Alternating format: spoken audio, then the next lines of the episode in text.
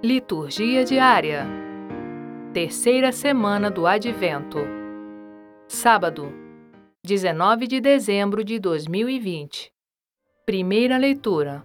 Juízes capítulo 13, versículos 2 a 7 e 24 a 25. Naqueles dias, havia um homem de Saraá, da tribo de Dan, chamado Manoé, cuja mulher era estéril. O anjo do Senhor apareceu à mulher e disse-lhe: Tu és estéril e não tiveste filhos, mas conceberás e darás à luz um filho. Toma cuidado de não beberes vinho nem licor, de não comeres coisa alguma impura, pois conceberás e darás à luz um filho. Sua cabeça não será tocada por navalha, porque ele será consagrado ao Senhor desde o ventre materno e começará a libertar Israel das mãos dos filisteus. A mulher foi dizer a seu marido: Veio visitar-me um homem de Deus cujo aspecto era terrível como o de um anjo do Senhor. Não lhe perguntei de onde vinha, nem ele me revelou seu nome. Ele disse-me: Conceberás e darás à luz um filho. De hoje em diante, toma cuidado para não beberes vinho nem licor, e não comeres nada de impuro, pois o menino será consagrado a Deus desde o ventre materno até o dia de sua morte. Ela deu à luz um filho e deu-lhe o nome de Sansão. O menino cresceu e o Senhor o abençoou. O Espírito do Senhor começou a agir nele no campo de Dan. Palavra do Senhor. Graças a Deus. Salmo Responsorial 70 71 Minha boca se encha de louvor, para que eu cante vossa glória.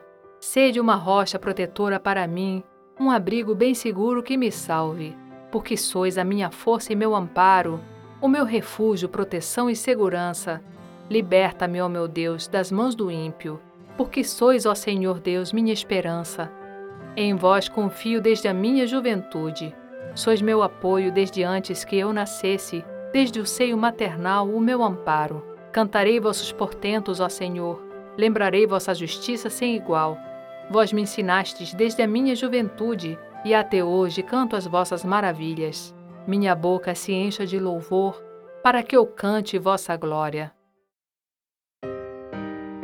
Evangelho Lucas capítulo 1, versículos 5 a 25. Proclamação do Evangelho de Jesus Cristo segundo Lucas.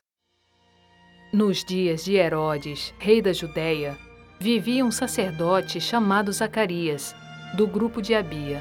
Sua esposa era descendente de Arão e chamava-se Isabel. Ambos eram justos diante de Deus e obedeciam fielmente a todos os mandamentos e ordens do Senhor. Não tinham filhos, porque Isabel era estéril e os dois já eram de idade avançada. Em certa ocasião, Zacarias estava exercendo as funções sacerdotais no templo, pois era a vez do seu grupo. Conforme o costume dos sacerdotes, ele foi sorteado para entrar no santuário e fazer a oferta do incenso. Toda a assembleia do povo estava do lado de fora, rezando, enquanto o incenso estava sendo oferecido. Então, apareceu-lhe o anjo do Senhor, de pé, à direita do altar do incenso. Ao vê-lo, Zacarias ficou perturbado e o temor apoderou-se dele. Mas o anjo disse: Não tenhas medo, Zacarias, porque Deus ouviu tua súplica tua esposa Isabel vai ter um filho, e tu lhe darás o nome de João. Tu ficarás alegre e feliz, e muita gente se alegrará com o nascimento do menino, porque ele vai ser grande diante do Senhor. Não beberá vinho nem bebida fermentada, e desde o ventre materno ficará repleto do Espírito Santo. Ele reconduzirá muitos do povo de Israel ao Senhor seu Deus, e há de caminhar à frente deles com o espírito e o poder de Elias, a fim de converter os corações dos pais aos filhos e os rebeldes à sabedoria dos justos, preparando para o Senhor um povo bem disposto.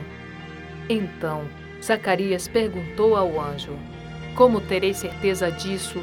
Sou velho e minha mulher é de idade avançada. O anjo respondeu-lhe: Eu sou Gabriel.